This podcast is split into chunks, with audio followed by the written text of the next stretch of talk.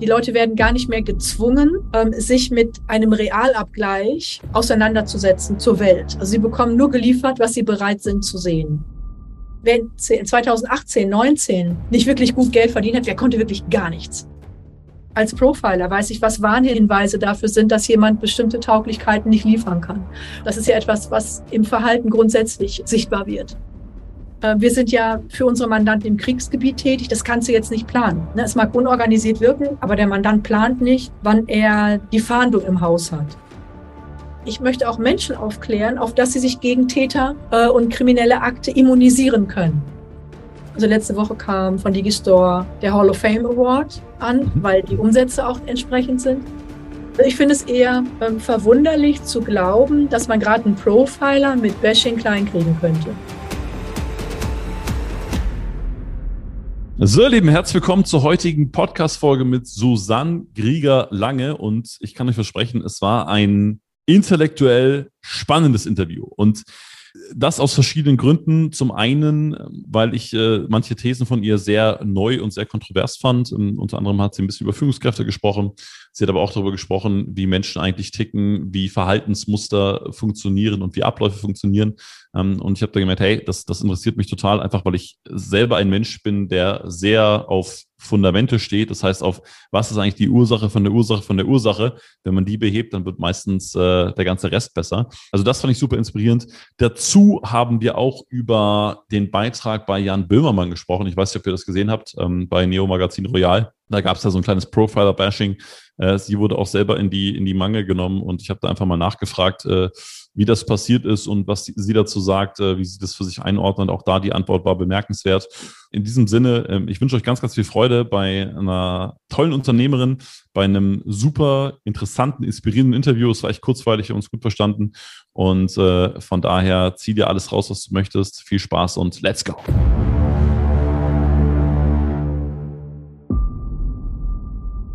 Hallo. Schön, Hallo. dich kennenzulernen. Entschuldige bitte, ich hoffe, dass du es in Ordnung. Hervorragend. Wo sitzt du denn gerade eigentlich? Ich bin im Studio, darf von hier streamen. Da bin ich ganz froh drum. Und wenn du okay. komische Geräusche hörst, dann ist das meine Katze, die Flavia, die frisst gerade oder tobt gleich. Die ist noch klein und will nicht allein sein. Flavia, wie schön. Und du sag mal, du, du sitzt in Bielefeld oder? Ähm, ein Teil der Kreativabteilung ist in Bielefeld. Mhm. Unser größter Hub ist letztendlich Frankfurt am Flughafen im Square.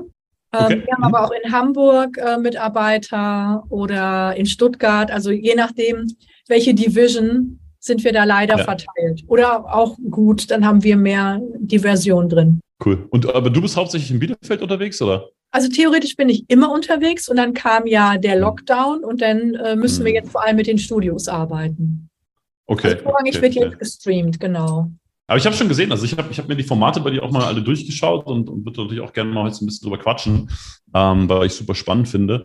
Äh, auch eure Produktpalette. Mhm. Der Podcast ist ja, heißt ja Business Mensch.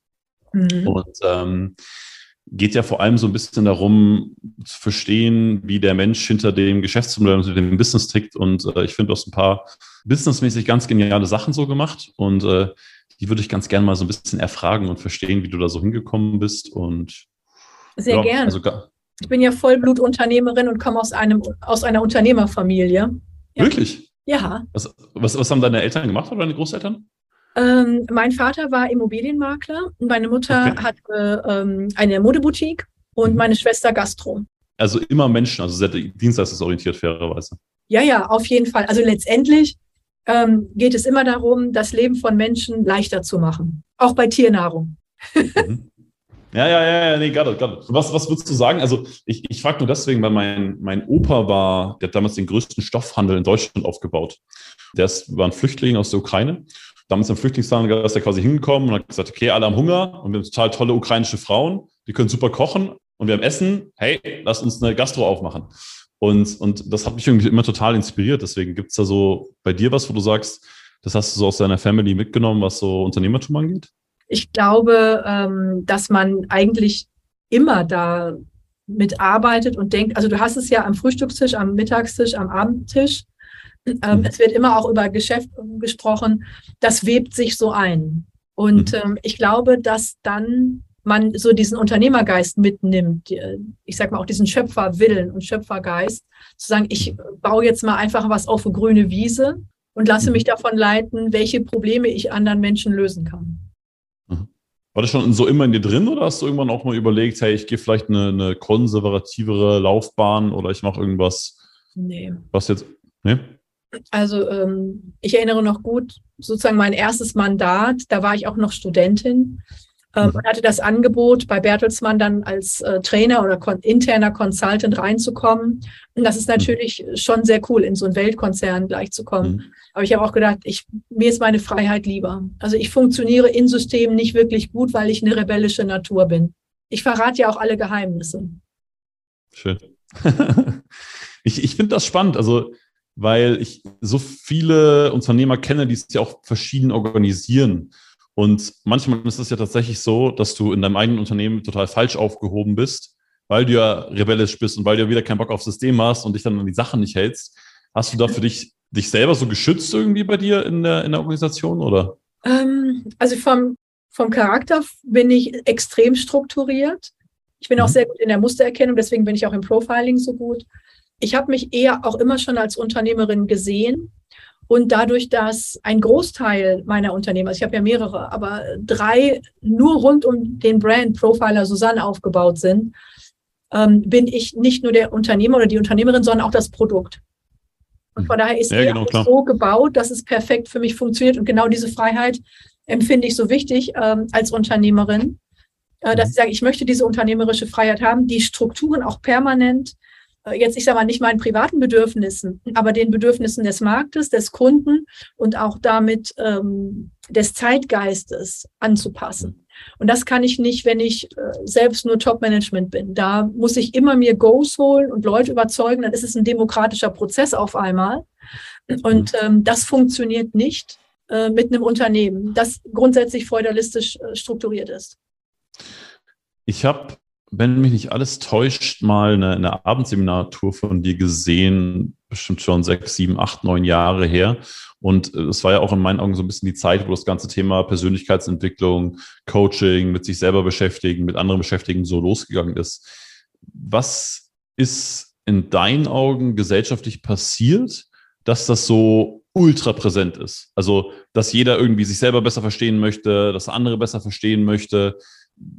Was, was ist deine Erklärung dafür? Ich glaube, dass viele Facetten da zusammenkommen. Also Gesellschaft entwickelt sich immer weiter, auch psychisch weiter und geht mhm. durch, wenn man so will, im Negativen durch bestimmte Krankheitsbilder durch und im Positiven durch äh, gewisse Reifegrade auch. Also von daher, ähm, der Mensch ums 18. Jahrhundert hatte einen anderen grundsätzlichen, auch emotionalen und mentalen Entwicklungsstand als der im 19. oder im 20. Jahrhundert. Nicht, dass sie jetzt alle Neandertaler waren, das bedeutet das nicht, aber mhm. bestimmte auch Entwicklungsthemen macht die Menschheit per se durch. Ähm, durch aber auch Technik wird das sehr befeuert. Durch ähm, das Auto wurde natürlich Reisen sehr befeuert und die Welt noch mal wieder kleiner und auch Transport ermöglicht. Das heißt, Handel bekam noch mal ganz anderen Aufschwung. Jetzt in unserem Kommunikationszeitalter mit Social Media ist es ähnlich. Und ähm, ich würde frech behaupten, dass Social Media in Wahrheit Ego-Media ist. Also es geht um eine Nabelschau, es, ähm, es werden Echohallen um die User ähm, gebaut, auf dass sie bequem das bekommen, was sie zuerst suchen. Das heißt, die Leute werden gar nicht mehr gezwungen, ähm, sich mit einem Realabgleich auseinanderzusetzen zur, zur Welt. Also sie bekommen nur geliefert, was sie bereit sind zu sehen. Und gleichzeitig bekommen sie Ideale, also gefotoshoppte Ideale, äh, vorgegaukelt. Also alle sind hübsch, alle sind reich, alle ähm, können sich perfekt ernähren, mhm. ähm, sodass sie in Defizit kommen im Vergleich. Aus einem Realabgleich mit der Welt sind wir zurückgeworfen in einen Ego-Abgleich mit Narzissmus und Photoshop. Und dadurch wird Persönlichkeitsentwicklung, sage ich mal, als, als neue Religion nach vorne gebracht, dass wenn ich nur innerlich so weit bin, dann wird alles im Außen gut. Ähm, was vermissen lässt, dass man, das weiß jeder Unternehmer, doch schon was tun muss. Ich glaube, der Frank Dunker sagt das immer so schön nett, machen macht's. Ne? Also mhm. da, das Meditieren allein ähm, ist eher eine Salbe für die Seele und hilft auch, die Nerven zu behalten, aber das Machen macht's dann auch. Mhm. Und das vermissen wir bei vielen Leuten. Und auch gerade jetzt über die Pandemie mit den Lockdowns, dem vielen Homeofficing, äh, wird man noch weniger gezwungen, in einen Realabgleich zu gehen. Also gehen wir in einen Idealabgleich mit dieser gefotoshoppten Welt. Und ich glaube, das wird so ein paar blutige Nasen geben, wenn die Leute dann mit 380 vor die Wand fahren. Wie könnte das aussehen? Ähm, ich erlebe das teilweise jetzt schon, dass Leute sich massiv in ihrer Bedeutsamkeit überschätzen, bei gleichzeitiger massivem Defizit ähm, in der Lieferung der Anforderungen. Also ich sage immer so schön, ja, wir ja, haben ja. Äh, Meinungsübergewicht bei Ahnungsanorexie. Mhm. Mhm. Und das ist ein interessanter Zustand. Für uns Unternehmer ist das Eldorado. Weil wir haben immer mehr Leute, die sich überschätzen, die meinen, ihnen steht alles zu und die nichts können. Und solange ich jetzt nicht meine, die als Mitarbeiter einstellen zu wollen, sodass sie ihr Problem in mein Haus mit reintragen, habe ich viele bedürftige Konsumenten, die gleichzeitig nie Konkurrenz sein können, weil sie ähm, nicht begreifen, dass es was zu tun gibt. Sehr, sehr stark. Sehr, sehr stark, Susanne. Ich, ich, ich freue mich ja total, dass ich, dass ich jemanden habe, mit dem ich mal so ein bisschen über Gesellschaftspolitik diskutieren kann, äh, weil, ich das, weil ich äh, das sehr, sehr gerne mache und, und fairerweise auch viel drüber nachdenke. Was, was ja zweifelsohne auffällt, und, und das ist ja auch immer so, das ist ja dann auch wieder ein, ein subjektiver Abgleich, den man von der Realität hat was mir zumindest auffällt oder auch in Gesprächen mit anderen Unternehmern, und dafür ist der Podcast ja auch da, ist, dass der in Anführungszeichen Konsumentenmarkt oder bedürftige Konsumentenmarkt, hast du ihn, glaube ich, gerade genannt, mehr oder weniger, dass der brutal wächst. Also mhm. äh, dazu, okay, jetzt kommt Inflation dazu und so weiter, jetzt wird das Geld vielleicht für den einen oder anderen ein bisschen knapp, aber gefühlt gab es ja eine Phase, wo du gesagt hast, okay, ich habe ein Problem, ich habe gerade Geld, bam, ich werfe was drauf und dann aber auch noch aufs nächste und aufs nächste und aufs nächste und aufs, aufs nächste. Ja. Wie bewertest du das? Ist das normal oder, oder ist das so, so eine Ausgeburt dieser, dieser gesellschaftlichen Entwicklung? Ich denke, das ist ein typisches Phänomen der saturierten Jahre. Also ich bin ja schon ein bisschen länger jung, Lauri. Oder sagen wir ja, mal so, ich bin nicht alt, ich bin etabliert. Darf, ähm, darf ich dich fragen, wie alt du bist? 50. Okay, okay. Dann äh, good job. Thank you. Ähm, und von daher habe ich ja schon einige ähm, Schwankungen am Markt ähm, erlebt und auch überlebt. 9-11, mhm. Finanz Blase, Platz 2008, jetzt die Pandemie. Ähm, das Phänomen, dass äh, die Leute, ich sag mal, einfach so ein Bedürfnis verspüren und sofort Geld reinballern können. Das ist ein Phänomen der saturierten Jahre. In, wenn in 18, 2018, 19 nicht wirklich gut Geld verdient hat, der konnte wirklich gar nichts. Entschuldigung, der konnte einfach gar nichts. Und jetzt, wo, ich sag mal, aus dieser Saturierung erst der Flaschenhals wurde und jetzt auch so mancher Traum platzt, wie eine Seifenblase. Jetzt kommt es darauf an, wer kann sein Business und wer nicht. Mhm. Also sein Business im Sinne von, was ist fachinhaltlich der Markt, aber auch Business per se im Zeitgeschehen. Mhm. Auch als, als Unternehmenstechnik, wenn man jetzt so will. Wer kann das? Wir sprechen im Profiling als auch in der Philosophie von drei Tauglichkeiten. Es gibt die charakterliche Tauglichkeit, die fachliche Tauglichkeit und die Erfolgstauglichkeit. Die Fachlichkeit, Tauglichkeit, das ist dein Business. Du beispielsweise machst Vertrieb. Das ist dein Fach. Wenn man Unternehmer ist, kommt das Fach Unternehmertum noch dazu. Das kann man zwar nicht studieren, aber das sollte man definitiv lernen. Ähm, und die Effektivitätstauglichkeit, das ist die Tauglichkeit, gegen Unbill zum Trotz diese Fachlichkeit in einen Erfolg umzusetzen. Also, ähm, ich als Profiler, auch im Hochrisikobereich, was sind Kriegsstrategien? Äh, wie funktioniert eigentlich was, wie komme ich aus dem Hochrisikobereich wieder in eine saturierte Situation. Das sind hinten dran diese beiden Tauglichkeiten, die muss ich drauf haben. Da fehlt es schon bei vielen. Damit ich aber diese beiden überhaupt umsetzen kann, brauche ich ganz am Anfang die charakterliche Tauglichkeit. Ähm, lass es mich so formulieren. Am Markt, egal an welchem Markt, gibt es das äußere Spiel und das innere Spiel. Das äußere Spiel, das sind die Regeln des Spiels, dass du jetzt, wenn du Tennis spielst, weißt, wie man so einen Tennisschläger hält, du musst die Technik können. Was die Spielregeln sind, wann ist es aus, wann nicht. Äh, und dass du die körperliche Verfassung hast, das zu machen. Das gehört zur fachlichen Tauglichkeit. Dann hast du hoffentlich gut trainiert für den Effekt, also dass du auch siegst. Aber das innere Spiel, das ist die charakterliche Tauglichkeit. Habe ich Angst vor dem Gegner oder kann ich die überwinden? Habe ich Nervosität vor einem ähm, Spiel, was was bedeutet? Ähm, kriege ich das Flattern vor Publikum. Das ist das innere Spiel. Das muss ich beherrschen. Und all das andere, was ich mir antrainieren kann vom äußeren Spiel, mhm. fachliche Tauglichkeit, Erfolgstauglichkeit, nutzt mir gar nichts, wenn das innere Spiel nicht mithält. Und im Moment erlebe ich dadurch, dass wir Leute immer so in Watte packen, dass wir nicht mehr von ihnen verlangen, dieses innere Spiel beherrschen zu lernen. Mhm. Daran scheitern ja. sie.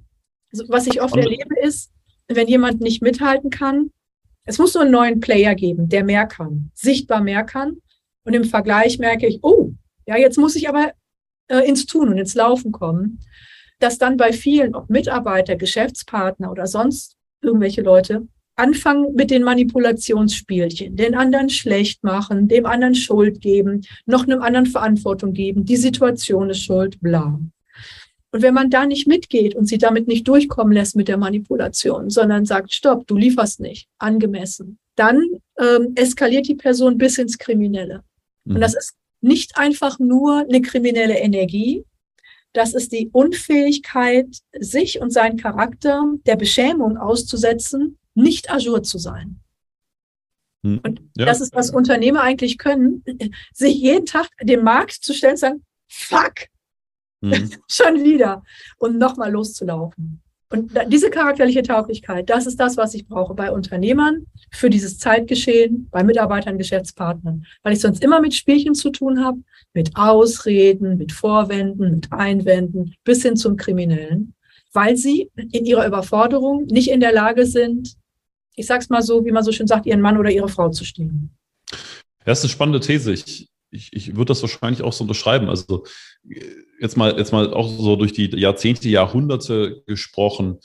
Hm, es gibt, es gibt ja manchmal so eine, ich nenne das immer so eine Craziness-Skala. Ne? Es gibt ja so die eine Ausrichtung nach dem Motto, hey, arbeite 24-7 und zeig ja keine Schwäche. Und die andere ist so, hey, äh, lass uns den ganzen Tag meditieren und bitte nichts, was irgendwie zu anstrengend ist oder was dir nicht gefällt. Ähm, wo, wo pendeln wir uns ein oder, oder was, was ist gut einzupendeln? Weil wenn ich dich jetzt auch richtig verstanden habe, dann ist es ja schon auch so und, und nochmal, ich nehme das ja unternehmerisch genauso wahr, mal, mal straight zu sein oder mal eine unangenehme Wahrheit auszusprechen oder mal eine Forderung zu stellen oder sowas ist schon so ein bisschen, ja. wir haben uns doch eigentlich alle lieb und wir haben doch eigentlich Harmonie. Ähm, was, was ist denn in deinen Augen so der Idealzustand oder wo sollten wir uns denn hinentwickeln?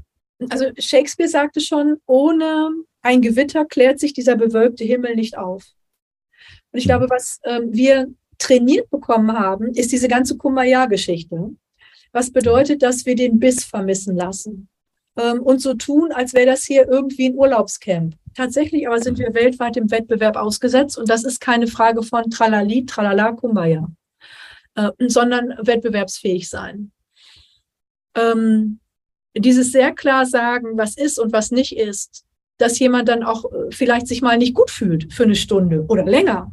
Das ist das echte Leben. Wenn ich aber versuche, Leute in Watte zu packen, dann werden sie irgendwann nicht mehr in dieser Welt lebensfähig sein. Und wenn ich sogar unternehmerisch dieser Prämisse folge, äh, Leute in Watte zu packen, beispielsweise die Mitarbeiter, ähm, dann bedeutet das, dass ich sozusagen goldene Kälber züchte, die allein ohne den Kokon des Unternehmens gar nicht überlebensfähig sind. Wie soll aber mein Unternehmen überleben mit nicht überlebensfähigen Mitarbeitern? Hm. Das geht logisch nicht. Und natürlich wünschen wir uns Bequemlichkeit, ähm, aber das ist nicht, wie das Leben gestrickt ist. Und letztendlich, wir als Menschen sind, jetzt frech gesprochen, biologische Masse. Unser Körper, ähm, Haut, Knochen, Blut, all das ist biologische Masse. Das heißt, sie ist allen biologischen Gesetzen unterworfen, also allen Naturgesetzen. Mhm. Damit ist zwingend, dass auch die psychischen Gesetze Naturgesetze sein müssen, eins zu eins.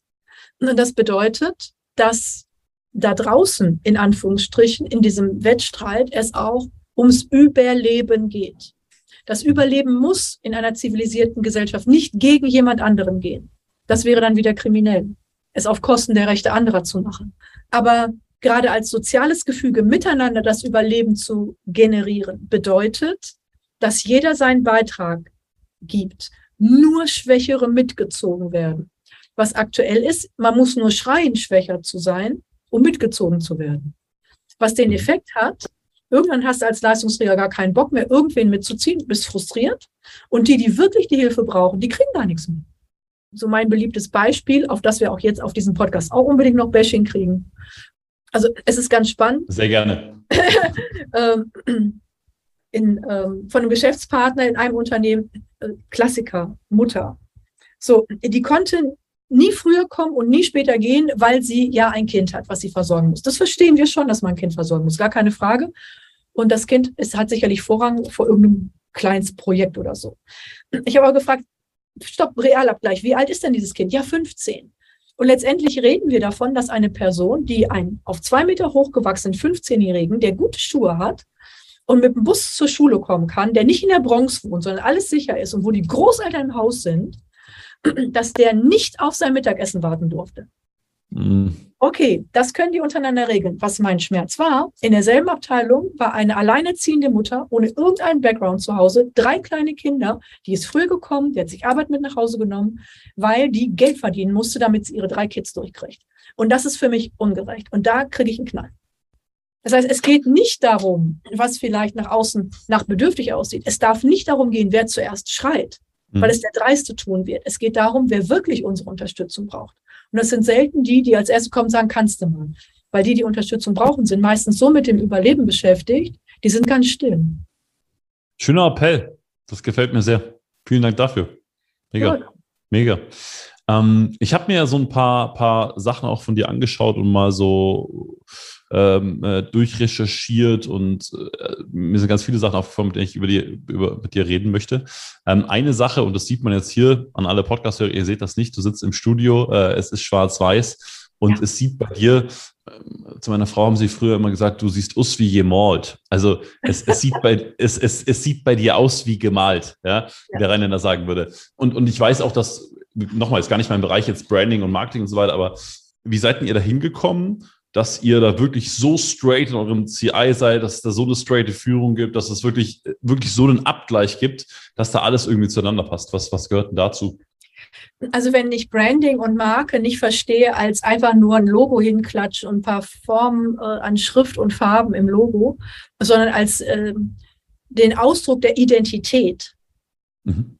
Äh, und wenn ich mir meiner bewusst bin und vor allem dessen, weshalb ich antrete, nämlich die Menschen aufzuklären, dann wird das immer deckungsgleich und konform sein. Nicht, weil einer da Acht gibt und äh, mit dem Checkheft das abhakt, sondern weil das unsere Essenz ist. Mhm, mh. Und ähm, von vielen Unternehmern höre ich immer wieder, ja, es gibt keine Fachkräfte. Das stimmt ja nicht. Es gibt ja Fachkräfte. Die sind nur woanders. Und die Frage muss doch sein, warum sind die denn woanders? Da zitiere ich Robin Sharma, äh, den ich auch sehr schätze der hat mal seinen kleinen Sohn zur Schule gefahren und der Junge war hinten so am Zuppeln auf der Rückbank. Und dann sagte er, mhm. hey, was mit dir? Was los? Warum bist du zuppelig äh, vor der Schule? Und dann sagt der Kleine so, ah, ah, Daddy, today something's missing from my coolness. Mhm. Und das ist das, was bei den meisten Unternehmen fehlt. Something, a lot is missing from your coolness. Ähm, mhm. Um, wie cool ist das für dich zu arbeiten oder bei dir zu arbeiten? Ist das eher, naja, oder vielleicht sogar eher peinlich oder ist es cool? Und dann kommen auch die guten Leute. Das ist keine Frage von Geld bezahlen oder Incentives geben. Das wäre wie Söldner bezahlen. Sondern es ist eine Frage von, von Marke und nicht als Brand von außen ähm, irgendetwas als Korsett anbieten, sondern von innen äh, eine Identität zu leben. Und mit dieser Identität identifizieren sich die Mitarbeiter oder die Geschäftspartner und oder die Kunden. Mhm. Sondern sieht es nicht ausgemalt, sondern das, was rüberkommt, ist, das stimmt, es ist stimmig. Ja, ja, ja, merkt man, also kommt, kommt rüber und, und ist, ist, ist fühlbar, ist greifbar, wenn man, wenn man euch so verfolgt. Ich hatte ja auch mit deiner, ähm, mit deiner, ich glaube, Assistentin war es, Kontakt. Ähm, man merkt, dass das so eine Linie ist. Finde ich immer sehr schön, wenn du mit Mitarbeitern drumherum Kontakt hast und irgendwie das Gefühl hast, okay, das, das passt irgendwie alles so. Ähm, wenn, wenn jetzt jemand bei euch neu anfängt oder wenn du Recruiting-Gespräche führst, Bewerbungsgespräche führst, was sind denn da so die Vorbehalte, so die ersten gegen euch? Kommen die Leute komplett und sagen, boah, mega Hype und habt dich irgendwo mal gesehen und Fernsehen und geil? Oder sagen die so, boah, krass und ich weiß gar nicht, wie das hier, ist es hier vielleicht sehr streng, sehr konsequent oder was, was sagen so die Leute bei euch in Bewerbungsgesprächen? Ähm, wir bekommen an Leute entweder über Mund-zu-Mund-Propaganda direkt empfohlen oder ich erlebe die irgendwo, weil sie meine Studenten sind, äh, an der Hochschule oder in einem, okay. oder ich bilde sie aus äh, als Instructor oder als Profiler und dann picke ich mir das schon raus und quatsch die an. Mhm. Äh, oder sie sagen halt, ich würde gern für euch arbeiten. Und dann ist eher ihre Befürchtung, ob sie dem Anspruch gerecht werden. Mhm. Mhm. Dann ja. sage ich auch, das lass mal meine Sorge sein, sonst hätte ich dich nicht gewählt. Ja, geil. Starkes Vertrauen, starkes Commitment. Schön für die Leute. Gut, ich erlebe die Leute natürlich auch. Und äh, mhm. ich weiß, worauf ich achten muss. Einmal als erfahrene Unternehmerin seit gut 30 Jahren Und auch ähm, als Profiler weiß ich, was Warnhinweise äh, dafür sind, dass jemand bestimmte Tauglichkeiten nicht liefern kann. Und das erlebst du ja nicht nur, wenn er oder sie für dich arbeitet, sondern das ist ja etwas, was im Verhalten grundsätzlich ähm, sichtbar wird. Wir nennen das im Profiling Warnsignale. Red Flags. Was sind so, was sind so Red Flags, die dir oder die dir immer wieder auffallen, wo du so Muster erkennst? Das was am lautesten schreit, wo ich sage, nimm die Beine in die Hand und lauf weg, ist, ja. wenn irgendwer oder irgendwas schuld ist am Nichtleisten. Okay. Mhm. Absolut. Ähm, das ist eine Kardinalsünde. Das ist eine Red Flag. A Green Flag äh, ist, dass jemand sich reinbeißt und nochmal fragt und nochmal, aber nicht im Sinne von, dass du schon merkst, schnallt es einfach nicht, sondern will wirklich mhm. bis in die Tiefe äh, das Thema durchdringen und verstehen, um bestmöglich zu liefern. Und ähm, letztendlich die Kombination dessen ähm, steht aber auch schon in der Bibel, an ihren Taten sollt ihr sie messen. Also nur der Effekt zählt. Was sie mir erzählen, bringt nichts. Ich glaube, Stefan Friedrich war das mal, der in einem schönen Reel das so formulierte, wenn du einfach garstig bist zu Leuten, meinst aber innerlich, du bist ein netter und das ist nur, weil du jetzt gerade die Nerven verloren hast oder weil kalt ist oder weil du Hunger hast oder oder oder, ne, wieder irgendein anderer Umstand schuld ist, dann bist du garstig und nicht nett. Es geht nicht darum, wie du dich siehst, sondern wie du dich verhältst. Und das ist das, worum es geht. Das heißt auch, dass Leute, die ähm, hier vorgesehen sind, mit uns zu arbeiten, dass die Probe arbeiten und nicht eine Stunde, sondern eine Woche Minimum. Mhm. Also je nach Hierarchiehöhe auch mehrere Monate. Mhm. Äh, kommen die rein ins System, arbeiten äh, mit uns Probe, weil die müssen uns ja auch ertragen können. Ja. Also hier herrscht wirklich, ich sag mal, Druck auf dem Kessel, ähm, das ist hochvolatil. Äh, wir sind ja für unsere Mandanten im Kriegsgebiet tätig. Das kannst du jetzt nicht planen. Ne? Es mag unorganisiert wirken, aber der Mandant plant nicht, wann er die Fahndung im Haus hat oder mhm. wann der, der Shitstorm kommt oder whatever. Und äh, das heißt, wir müssen dann sofort reagieren und eine für den Mandanten existenzielle Krise sofort befrieden und beruhigen und versorgen. Und wer dieses schnelle Anziehen auf einen Sprint und das aber auf Marathonlänge nicht kann, der geht unter. Und das ist dann auch irgendwann, ich sage mal, eine Grundsatzsubstanzfrage bei dem Charakter. Also jetzt nicht im Sinne der Tauglichkeit, der Reife, sondern kann derjenige in diesem Beschuss gut gedeihen. Es gibt ja Leute, die sagen, jetzt werde ich erst richtig was, finde ich geil. Es gibt welche, die sagen, mhm. bei mir machst du noch Pieps äh, nachts im Gehirn. Ähm, das bringt nichts. Und das müssen wir letztendlich testen weil eine gewisse Form von Tauglichkeit, sage ich jetzt wieder, kannst du nur tautologisch erfahren, also im Doing. Wenn sie auf einer Plattform oder in einem Unternehmen super sind, heißt es nicht, dass sie bei uns auch super sind. Es sind äh, veränderte Bedingungen, vielleicht sogar ein verändertes Level. Und diese Veränderung muss auch mit bedienbar sein können. Ja, macht Sinn. Ich, ich habe ich hab gerade dran gedacht, ähm, weil, weil es ist ja tatsächlich so, ich weiß gar nicht, ob so, ob so Menschentyp abhängig ist oder Jobtyp abhängig ist, aber es, ich, ich, ich gehe da mit dir, was du gesagt hast. Letztendlich gibt es ja die Leute, die unter Druck besser werden und die sagen, hey, geil, dass was passiert und da wachse ich über mich hinaus und die anderen brechen halt irgendwie zusammen. Und, und, und deswegen auch meine Frage anschließend. Ich, ähm, ich meine, ich war mal mit einer, das war damals eine Bewerbung für, auch für eine Assistenz, glaube ich, Stelle bei uns und wir waren im Restaurant ich kam irgendwie aus drei Meetings hintereinander, hatte extrem Hunger, habe gesagt, okay, lass uns was essen. Und dann kam die Kellnerin und sie gesagt, nee, nee, wir bestellen erst später. Und ich so, oh, ich will essen. du bist dafür da, mir mehr Zeit zu bringen und nicht weniger. Gibt es da auch so, so Sachen, die du so im Probearbeiten schon mal bemerkt hast? Also auf der einen Seite, wo du sagst, okay, no go, daran erkenne ich das vielleicht. Und auf der anderen Seite, wo du aber auch sagst, hey, geil, genau in so einer Situation hat sich gezeigt, jetzt mal wortwörtlich, mit diesem Menschen oder mit diesem Mitarbeiter kann ich in den Krieg ziehen? Ja, auf jeden Fall. Das suchen wir ja auch. Also die mhm. Mitarbeiter sollen ja nicht einfach nur hinter mir herlaufen. Ähm, also es geht nicht darum, dass ich meine Fähigkeit einfach nur verdopple, verdreifache, verx-fache, sondern dass wir hochskalieren, indem ihre Fähigkeiten zu meinen dazukommen. Mhm. Wenn die also sagen, ich brauche von dir totale Führung, du musst mir sagen, wie das hier oder jeder einzelne Schritt funktioniert, habe ich da nichts von. Ich möchte, dass die mhm. reinkommen, kritisch auf das System gucken und Verbesserungsvorschläge machen. Und wir definieren miteinander, was ist mir wichtig, äh, mhm. was ist ihr Job. Ja, dann sollen sie loslegen. Denn wenn sie nur tun, was ich anweise, ich sage mal, dieser Ausbruch kommt von vielen Leuten, die sagen, ja, ich brauche mehr Führung. Dann muss ich sagen, ja, dann taugst du aber selber nicht für Führung. Also sobald und hinten Manager steht, wirst du nicht mehr geführt. Also da musst du selbst laufen können den Überblick bewahren können, ähm, das System optimieren können. Und wenn du sagst, ich brauch, du brauchst Führung dafür, dann taugst du nicht auf dem Level, dann überschätzt du dich massiv. Smart. So habe ich das noch nie gesehen. Äh, mega. Also ich bin ja. ähm, auch mit allem so sichtbar, so erfolgreich oder auch so weit gekommen, weil da eine ganze Mannschaft immer dahinter steht. Also mich seht ihr, aber mhm. all die das hier organisieren, äh, das drumherum äh, machen, die sieht man ja nicht. Aber mhm. die machen auch, dass das alles funktioniert. Und mit Sicherheit bin ich nicht die, die in der Lage ist, ein Studio richtig zu beleuchten. Das macht jemand. Hm. Und wenn der jetzt sagt, wie soll ich es machen, dann kann ich nur sagen, also dann verstehst du deinen Job nicht. Ich glaube, das ist schon klar, dass man mich sehen soll. Ne? Also, hallo? ich glaube, das ist etwas, was viele auch im Business oder im Job nicht begreifen. Wenn sie meinen, sie sind für was Experte, haben sie das täglich zu beweisen und nicht auf Anleitung zu hoffen. Mhm. Also stell dir vor, äh, ein Mandant holt mich rein und sagt, wissen Sie was, wir äh, werden hier gerade ähm, durch den Wolf gedreht. Ähm, kommen Sie als Profiler, retten Sie uns. Und ich sage, was soll ich denn machen? Dann guckt er mich an wahrscheinlich und äh, fragt sich, ob er sich jetzt einen Strick kaufen soll. Weil wenn ich es nicht weiß, wer soll dann noch helfen? Und so ja. ist das in allen Expertisen so. Wenn du nicht weißt, was du zu tun hast, dann bist du hier falsch.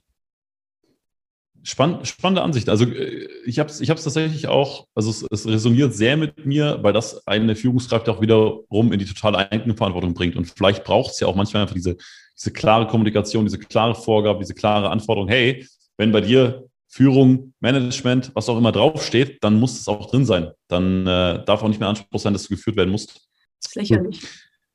Ich würde ganz gerne nochmal mit dir ähm, über, über ein größeres Thema reden, auch was mir, was mir so im Vorhinein begegnet ist. Und äh, zwar gibt es ja jetzt auch in die andere Richtung ganz viel Profiler-Bashing. Also ähm, es, äh, du, du wurdest angegriffen, deine Kollegen wurden angegriffen. Ich habe mir auch das äh, Video davon im Magazin Royal angeschaut.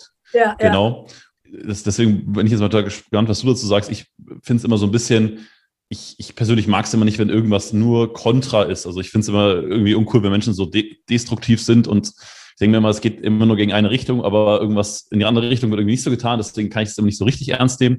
Ähm, nichtsdestotrotz würde mich natürlich total interessieren, wie du das so einschätzt und, mhm. und was da vielleicht auch so die Metaebene ist, was da irgendwie erzeugt werden soll. Und ja, vielleicht, vielleicht kannst du mir einfach ein, ein größeres Bild zu geben.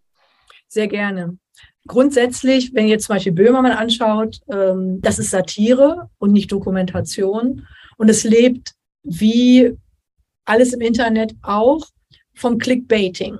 Mhm. Das heißt, du wirst nur da reingeholt und natürlich provokant gebasht, weil Good News ist letztendlich fürs Clickbaiting Bad News, äh, damit er seine, ähm, seine Clickbait-Rate hat.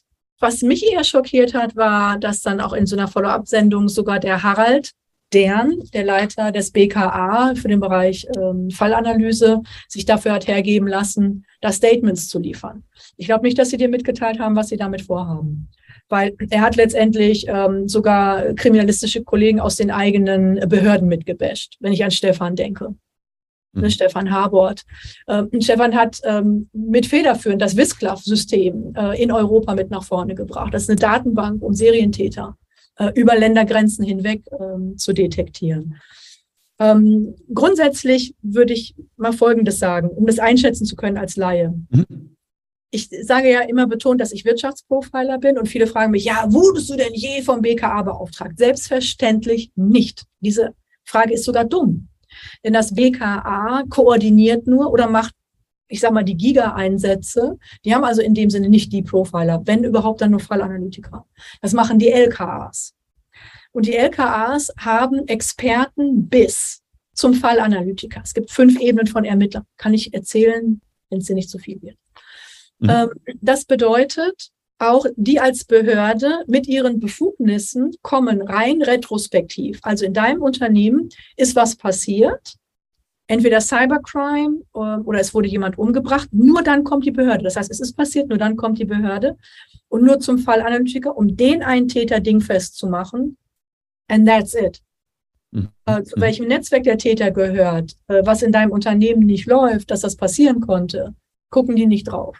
Das heißt, diese Katastrophe, die da geschehen ist, ist ja auch so etwas wie ein Warnsignal und die drehen die Lampe raus, die nehmen den Täter und gut. Mhm. Mhm. Aber wir dürfen nicht vergessen, die sind eine Behörde. Stellt dir vor, nicht kriminalistische Behörde, sondern Steuerbehörde, Finanzamt. dann sind wir Profiler, äh, wie der Thomas Hoffmann, äh, Mark T. Hoffmann, Entschuldigung, äh, der Mark Hoffmann und ich äh, als Wirtschaftsprofiler. Wir sind wie die Steuerberater, die zusehen, dass ihr mit dem Finanzamt nie äh, ein Beef habt, kein Problem habt. Wir sind zwar keine natürlichen Feinde, aber wir arbeiten äh, gegeneinander. Ich arbeite, dass das Unternehmen äh, die Behörde gar nicht braucht, weil dieser Scheiß nicht passiert.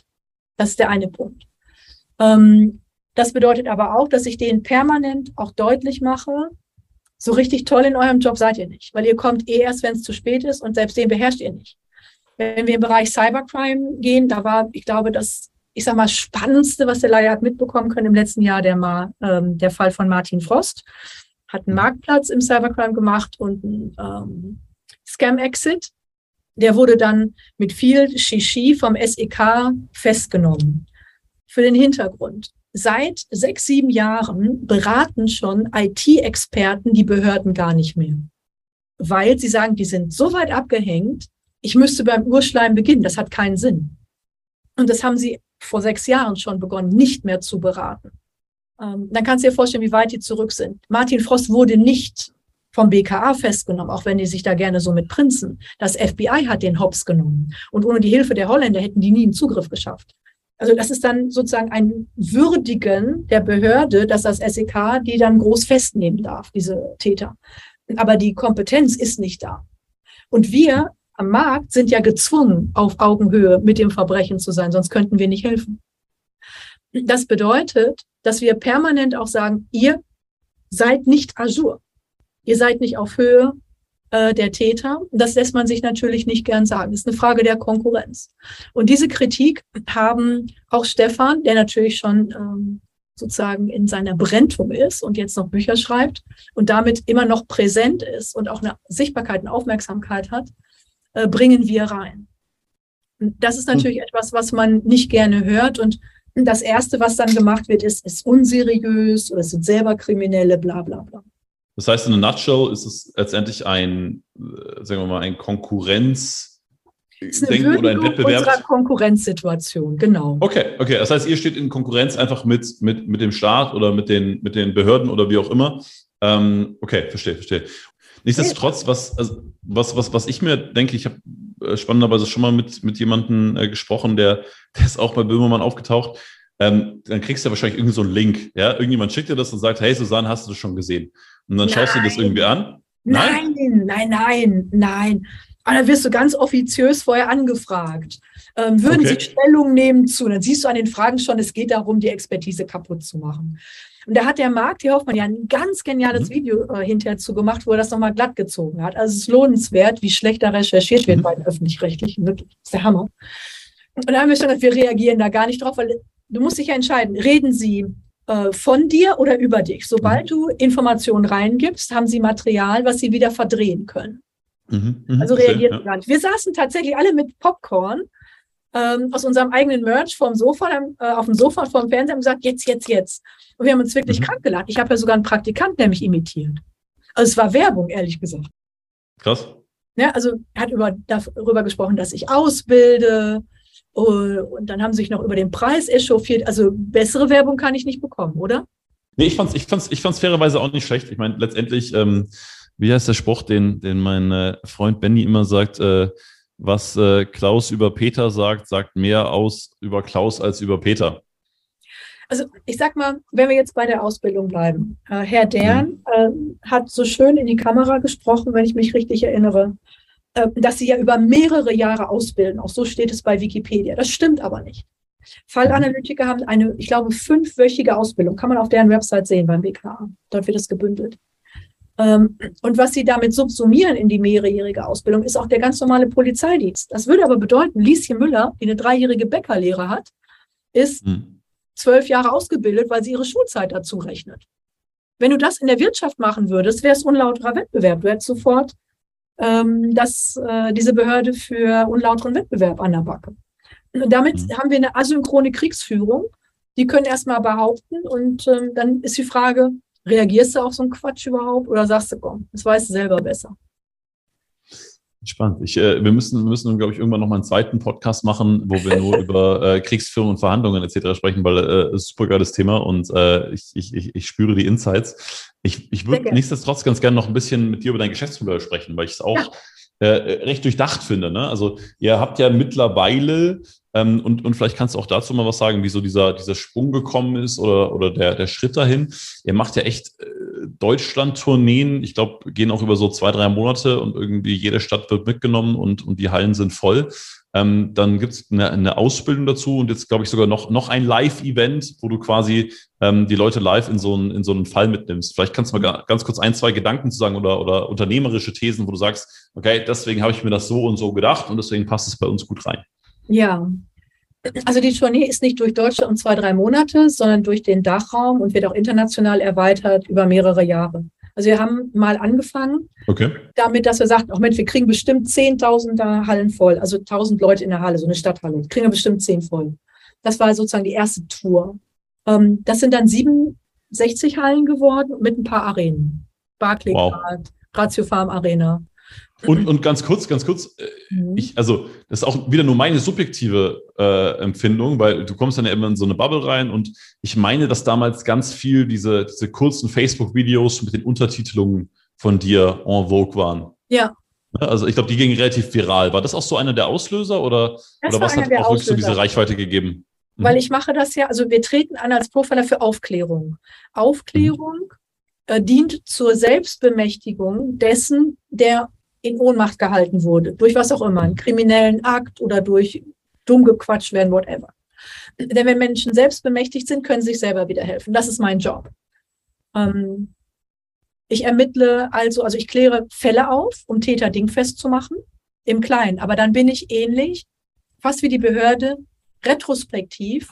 Ich räume nur noch auf. Und das hat mich gestört, so dass ich sagte, ich möchte auch Menschen aufklären, auf dass sie sich gegen Täter äh, und kriminelle Akte immunisieren können. Das habe ich in Vorträgen gemacht, das mache ich an, äh, an Hochschulen auch, äh, mit der Lehre habe ich das gemacht. Und äh, dann war die Frage einfach, Mensch, willst du mal eine Abendshow haben? Da habe ich gesagt, machen wir das. Äh, mittlerweile bin ich ja sogar Publisher bei Apple TV. Da kommen jetzt große Sendeformate, auch die international ausgestrahlt werden. Da heißt es The German Profiler und wird gerade für den US-amerikanischen Markt nochmal sehr gehypt weil Profiling äh, für die ein Riesending ist. Da haben die Leute nicht das Geld, sich einen Anwalt zu leisten. Die müssen sich also selbst mhm. aufschlauen. Und äh, im Zuge dieser, dieser Arbeit der Aufklärung äh, war es wichtig, laut zu werden. Also nicht einfach nur im Verborgenen als Profiler seine Tätigkeit vorzunehmen, sondern laut zu werden. Ich habe gesagt, na, ich quatsch eh ganz launig, kann es auch gut erklären. Dann gehe ich damit in die Öffentlichkeit. Ausbilden, Profiler und auch Instruktoren mache ich ja schon länger. Ähm, aber das gehört dazu. Und ich bilde nicht die Konkurrenz aus, sondern Verstärkung. Also es gibt nicht ansatzweise genug Profiler für die Wirtschaft mit den Kompetenzen, die die Unternehmen brauchen. Ganz platt gesprochen. Ähm, ich habe in diesem Jahr auch, ähm, ich glaube, mit der Deutschen Gesellschaft für Cyber Security, ja, genau, einen Vortrag gehalten auf ähm, so einer äh, Messe. Und ähm, die berichteten auch darüber, sie tasten quasi DAX-Unternehmen ab wo haben Sie ähm, Security-Lücken und warnen und sagen, Sie haben die und ne, Sie haben Lücken, machen Sie mal was. Die erste Reaktion ist, das ist illegal, was Sie tun. Nein, ist es natürlich nicht. Aber es wird sofort ähm, weggeschoben, anstatt sich mit dem eigenen Problem zu beschäftigen. Mhm. So erst ist es illegal, was Sie tun. Nein, ist es nicht, weil bla bla bla. Ja, aber Sie sind ja Betrüger. Sie wollen nur heimlich Geld erhaschen. Sie können das gar nicht. Und das ist das Typische. Und das ist auch genau das, was bei Böhmermann ist. Du zeigst auf, Leute, ihr habt massive Probleme. Kümmert euch endlich. Kriegt den Arsch hoch. Und anstatt, dass sie sagen, okay, danke für die Warnung, kriegst du noch einen auf die Fresse. Aber nichtsdestotrotz, das ist der Job. Weil dann liegt es immerhin nicht an uns, dass sie, ähm, ich sag mal, alle Türen offen haben. Mhm. Damit dem Verbrechen maximal ausgesetzt sind. Mhm. Und ich brauche ähm, Ermittler, also Profiler in der Wirtschaft auf der Höhe der Zeit und nicht irgendwie blabli-blub. Ja. Also erstmal ist es natürlich, klar, ich glaube, so eine Abendshow wird dann irgendwann auch zur Routine, aber es ist halt schon ein Brett auch, ne? wenn du sagst 67 Hallen und, und es geht weiter das und das ist, das ist das ist auch was anderes als ein Vortrag. Also ein Vortrag, mhm. ähm, würde ich mal sagen, du spielst dein Instrument vor Leuten. Also ich erzähle da was mhm. und dann haue ich wieder ab. Mhm. Äh, eine Abendshow, mal abgesehen davon, dass sie deutlich länger geht, spiele ich das Publikum. Das heißt, äh, mit diesen 5000 Leuten, die da sitzen, arbeite ich direkt. Und das braucht viel Energie. Und es ist auch wichtig, dass sie ähm, dann nicht in Verzweiflung versinken, sondern dass sie drüber lachen können. Also, dass sie sich mhm. quasi aus dieser Ohnmacht erheben und wieder einen Mut fassen und sagen, ey, da geht was. Ja. Und dann ist es ja nicht so, dass du hinrennst und quatscht, sondern es gibt vor eine Technikprobe. Also wir sind mit zwei 18-Tonnern unterwegs und einem Nightliner, das sind 20 Mann, die das Ding aufbauen. Ne? Morgens kommt die ganze Technik rein, Licht, Ton, Bühne und abends muss sie wieder raus. Dann mhm. kommt der Merch rein, Signierstunde ist hinterher. Also ich bin da so 10, 12 Stunden beschäftigt mit einer Abendshow. War das, war das schon immer so, dass du in den Dimensionen gedacht hast oder hat sich das Nein. Äh, organisch so ergeben? Also, gesagt, hey, ich fange mal an, okay, es interessiert ein paar Leute, boah, krass, wäre irgendwie mal cool, ein bisschen größere Show zu machen, mal 100 Leute, ah, lass mal 500 Leute machen. Also, wie, wie, wie ist es so bei dir mental entstanden, dass du gesagt hast, äh, dass das wächst auch in dem Maße? Und das war nie in Planung. Also, das mhm. passiert dann so. Mhm. Aber das ist, wenn du äh, auch als Unternehmer einen Bedarf wirklich substanziell bedienst, dann explodiert das auch. Mhm. D'accord, d'accord. Und das ist natürlich auf allen Ebenen. Auf der Ebene der Sichtbarkeit, dass du sagst, Mensch, ich weiß genau, wer die ist. Also auch viele bekannte Amerikaner wissen, German Profiler, ja, die mit dem Pony, ja, ja, mit dem Akzent, ja, ja, ja, weiß ich Bescheid. Mhm. Also das ist dann quasi in deren Gedächtnis, gleichzeitig auch monetär. Also letzte Woche kam von Digistore der Hall of Fame Award an, mhm. weil die Umsätze auch entsprechend sind. Das ist dann sozusagen die Ernte dessen, was wir vorne reinstecken an Arbeit an Substanz, an Know-how, um die Leute zu befähigen.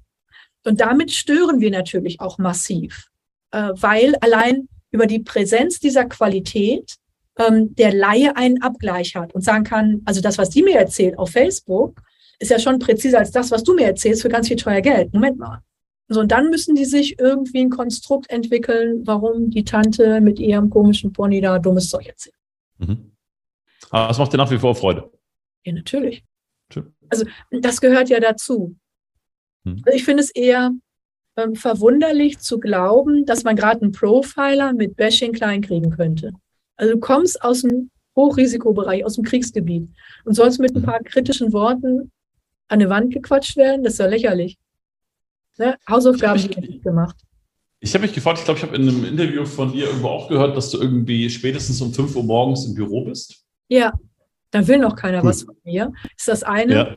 Und wir sind auch über den Globus verteilt. Da muss ich auch immer ein bisschen über, mit Zeitversetzung Acht geben. Mhm. Ich, ich habe mich gefragt, weil, weil du ja schon auch, also jetzt in meiner Wahrnehmung, sehr diszipliniert bist, äh, weil du sehr straight bist, weil du Ding auch siehst, auch weil du es ja brauchst in deinem Job. Wie sieht denn bei dir so ein Tag aus, wo du federn lässt? Wo ich federn lasse? Ja, wo du sagst so, hey, also ist dann wirklich so, keine Ahnung, Jogginghose angesagt und so weiter? Oder wie, wie, wie, wie kann man sich das vorstellen? Äh, du weißt, wie beim Lockdown, oben Jackett, unten Jogger, ne? Oder gar nichts unten, geht auch. Äh, ah, ist ja vielleicht ein bisschen kühl denn. Also ich glaube, beim Profiling gibt es wirklich gar keinen typischen Tag. Also du rockst halt morgens auf und du weißt mhm. nicht, was du kriegst. Mhm. Das ist aber auch der Kick. Also wenn man jetzt was wollte, wo man dann den Tag oder die Woche berechnen könnte, dann muss man dann wirklich zu einer Behörde gehen. Ähm, also du weißt nicht, was du kriegst, ähm, wie viel Adrenalin der Tag so bringt und verlangt. Und ähm, dann ist quasi die Welle reiten angesagt. Ja. Und das ist aber auch das, was die Energie bringt. Also du hast dann auch wirklich dein Ergebnis. Also du hast ein Ermittlungsergebnis oder einen Effekt. Ähm, oder du verbeißt dich dann halt noch länger als wie so ein Terrier da rein, bis du das hast. Also du bist ja auch selbst mit auf Yacht. Du bist ja ein bisschen auch Bluthund da. Ja, was würde sagen, was ja letztendlich auf den Gig ausmacht. Aber ähm, Du hast noch mal irgendwie gesagt, äh, bestimmte Menschen dürfen nicht in den Urlaub fahren, Make-up-Menschen, Friseure und ja. äh, Nagelspezialisten. Genau, genauso wie Programmierer, die dürfen nicht weg sein. das ist einfach hochgradig unfair, uns ja. alleine zu lassen. Oder wo es die Lieblingspizza gibt, da darf es keine Betriebsferien geben. Das finde ich unverantwortlich. Das, äh, ja, aber hast du da, hast du da nicht so, so, so ein Bild? Also wenn die Susanne jetzt mal gerade kein, kein, äh, keine, keine Mission hat, kein Job to do, äh, mal, mal Nägel, Haare nicht gemacht sind, wie, wie, wie kann man sich das vorstellen? Also die Nägel, die schaffe ich ja noch selber. Die Haare kann ich mir auch selber kämmen. also, da gibt es jetzt nicht, tatsächlich, um so einen Profil, da gibt es ja nicht so einen Wahnsinn-Staff. Also ähm, auch, ich trage auch schwarz, damit ich mich im Dunkeln anziehen kann. Da lege ich jetzt nicht so einen Wahnsinnswert drauf. Ich habe auch alles, was ich habe, x-mal, wie so ein Nerd. Mhm. Okay, okay, ähm, ja. Das ist mir nicht wichtig. Also, und auch Make-up, das geht in fünf Minuten. Ne? Einmal so Lippen gerade Ja. ziehen, Ponycam, fertig. Mhm. Äh, und dann wird halt aus dem Dutt eher ein Knödel, der sitzt dann nicht 100 pro, aber dann ist halt ein Tag, wo du jetzt nicht unbedingt auf die Bühne gehst. Wo du sagst, du hast nur Office oder nur Calls, ähm, wo du jetzt nicht 300-prozentig fertig sein musst.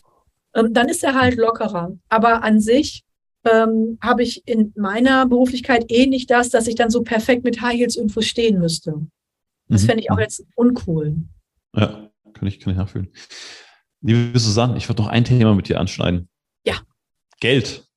Was ist damit? Was ist Geld für dich? Was hältst du von Geld?